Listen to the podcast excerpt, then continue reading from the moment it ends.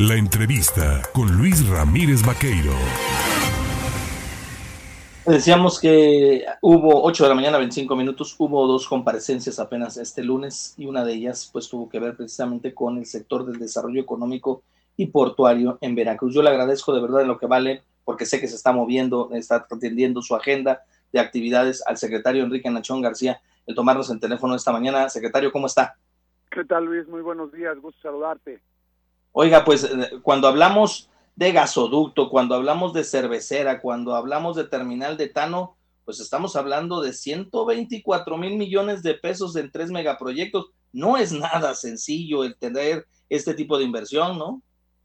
Eh, así es, Luis. Fíjate que afortunadamente el estado de Veracruz con el proyecto de nación, el proyecto del Istmo de Tehuantepec, por la confianza que se ha creado en la administración del señor Cutlao García Jiménez y por la política pública de mejora regulatoria en la simplificación de trámites y acompañamiento con la creación de la Comisión de Fomento a la Inversión, los industriales, los empresarios empiezan a poner los ojos en Veracruz.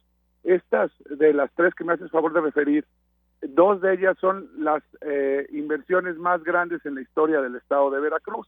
Entonces estamos muy contentos con los resultados, estamos trabajando muy duro, pero sobre todo yo creo que aquí lo importante es, hace unos días estuvimos ahí en el puerto de Veracruz también en un eh, programa en donde estas cuatro empresas tractoras, las tres que te refieres, Mastenaris, Tamsa, hicieron una reunión con 400 micro y pequeños empresarios para crear cadenas de proveeduría, que la llegada de estas empresas beneficie a las empresas veracruzanas, que las empresas veracruzanas puedan ser proveedoras de productos y servicios que tengan que certificarse, lo que tengan que certificarse y alinearse a los modelos de negocio para que los beneficios nos lleguen a todos. Y así estamos trabajando para que eh, nos llegue al bolsillo a todos los resultados.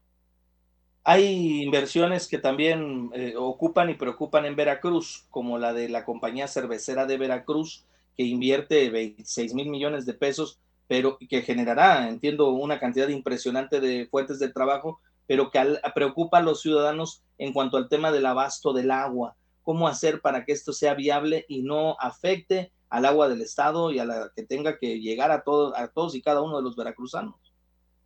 Mira, qué bueno que me lo preguntas, te lo agradezco porque es la oportunidad de platicar las cosas y, difundir las cosas. La compañía cervecera de la zona requerirá 2.7 millones de metros cúbicos de agua al año. Eh, no se está otorgando ninguna concesión de uso de agua. Para el consumo humano no se puede usar agua eh, superficial, se tiene que hacer agua subterránea. Y durante muchos años, eh, la Conagua eh, otorgó concesiones de eh, pozos de agua a empresas que hoy no la están utilizando, que están subutilizados eh, estos eh, autorizaciones. Entonces la empresa, compañía cervecera veracruzana, se dio la tarea de ubicar, encontrar a estas personas que tenían estas los derechos del agua y negoció con ellos la cesión de los derechos de agua. Con esto no se está dando una sola autorización más, todo lo hizo la Comisión Nacional del Agua y ya se regularizó esto, es decir, a la hora de haber una sesión de derechos de uso de agua, la, nueva empresa o el nuevo eh, concesionario lo registra su nombre y la Conagua ya registró todo. Entonces no va a no tendríamos por qué preocuparnos de nada, no se dio una sola autorización más y simplemente se eh, está aprovechando la riqueza que tiene nuestro Estado para generar 15 mil empleos, una derrama económica de 26 mil millones de pesos y sobre todo eh, la oportunidad de que tener empleos bien remunerados con prestaciones sociales y, ah, recuerden que esta empresa incluso hace unos días anunció la beca de 500 eh, para 500 estudiantes una beca completa. Entonces simplemente están llegando empresas con una gran responsabilidad social. Cuando hablamos del corredor interoceánico, nos referimos y lo primero que viene a la mente son proyectos como los de Braskem y DESA, en donde se generan pues más de dos mil empleos eh, anuales y donde pues se mueven miles de barriles diarios. ¿Cómo va esta relación con una empresa tan importante para el sur veracruzano? Mira, te agradezco también la, la, el comentario. Que Midesa fue la inversión más importante, inversión privada en 2016.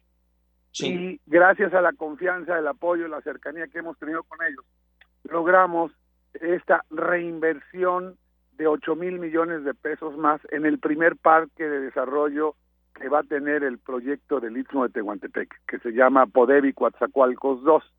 En ese sentido, esta reinversión lo que hace es tanques de almacenamiento de barcos que llegarán con etano, almacenarán ahí y vía un ducto se conectará con su planta que tienen en Nanchital. Esta empresa estará generando empleos importantes y sobre todo se garantizará el abasto de este químico para toda la generación de plásticos y derivados que se necesitan y se producen en nuestro estado.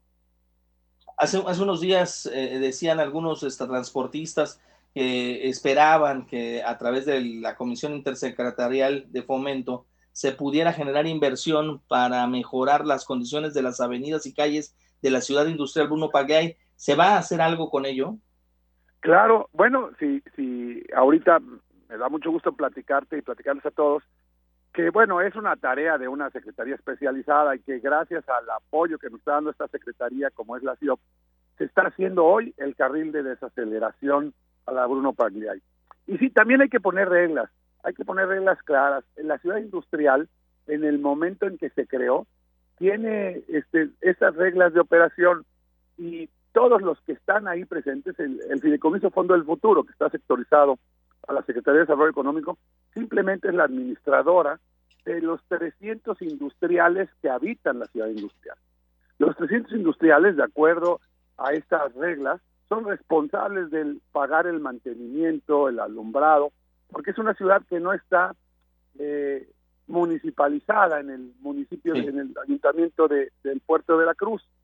Y es responsabilidad de todos vivir en sociedad y en comunidad. Gracias a esto estamos retomando un ejercicio y agradezco a todos los industriales del Estado, eh, los que tienen presencia ahí en la ciudad industrial Bruno Pagliai, hoy están pagando puntualmente el mantenimiento y el uso de agua y se empezaron con obras de primero, si ven en este año ya afortunadamente no se, no se inundó como venía sucediendo durante muchos años la ciudad industrial. ¿Por qué? Porque ya se hizo un trabajo en el sistema de drenajes, se está cambiando algo de alumbrado, se está bachando y pavimentando. Y como decía, la ciudad nos está apoyando con un carril de aceleración en la entrada de la ciudad industrial. Oiga, secretario, dicen que para que a Veracruz se le voltee a ver, digo, como a cualquier otra entidad, eh, como polo de desarrollo, hay que cacarear el huevo y hay que participar, pues, de cuanta y, eh, cumbre, festival eh, que tenga que ver con empresas, pues se desarrollen. ¿Cómo van en ese sentido también? Te agradezco el comentario y sobre todo te agradezco esta entrevista porque gracias a ustedes, a los medios de comunicación, es que podemos decir lo que estamos haciendo y lo que estamos haciendo bien. Nosotros estamos trabajando y tenemos presencia en grandes ferias. Este año tuvimos tres presencia, eh, presencia en tres ferias internacionales, en Dubái, en París y en Estados Unidos. Estuvimos presencia con los empresarios veracruzanos que se han certificado con el sello hecho en Veracruz en tres grandes ferias nacionales en donde logramos eh, alinear intereses entre los hoteles y restaurantes para que le compraran a, los pequeños productores veracruzanos sus salsas, sus mermeladas, sus moles, sus bebidas, en fin. Y, tuvimos más de 20 ferias locales en el estado donde hubo esta participación. Se está generando el fortalecimiento del mercado local y sobre todo el orgullo y la fortaleza que nos da ser veracruzanos. Con la, el sello hecho en Veracruz estamos poniendo a los productos veracruzanos en el lugar que siempre hemos tenido y que no hemos sabido ocupar. ¿Marcha bien Veracruz en materia económica? Eh, hay mucho que mejorar, hay que ser sinceros, hay mucho que mejorar, pero eso lo hacemos todos. La economía es un tema de equipos, no puede la economía no se marca por decreto y porque una persona diga que está bien la economía. Si no se generan buenos productos, si no hay necesidad, eh, si no se consumen los productos, si no hay condiciones y el gobierno no pone las condiciones para que se pueda trabajar y producir, pues no se genera riqueza. Y la idea es que el gobierno ponga todas las condiciones necesarias para inversión, para producción, que los empresarios veracruzanos produzcan y generen empleos y que logremos atraer nuevas inversiones y que el mercado, nosotros todos los veracruzanos, consumamos los productos hechos en Veracruz. Pues yo le agradezco al secretario de Desarrollo Económico y Portuario en Veracruz, Enrique Nachón García, el platicarnos sobre todo lo desarrollado y lo realizado a lo largo de este año, sobre esta glosa de este cuarto informe de labores y sobre pues lo importante que es entre todos ir posicionando el mercado y por ir mejorando el desarrollo y, y generando las condiciones de mercado local, ¿no? Para irnos apoyando entre todos y con esto hacer la cadena productiva más grande, ¿no? Así es, Luis, y agradecerte y, pedir a la sociedad, hablemos bien de Veracruz. Si queremos vender el camello, tenemos que hablar bien del camello. Hablemos de lo que estamos haciendo y trabajemos en equipo todos. Perfecto, pues muchísimas gracias, secretario, que tengas excelente jornada. Muchas gracias igualmente, hasta luego.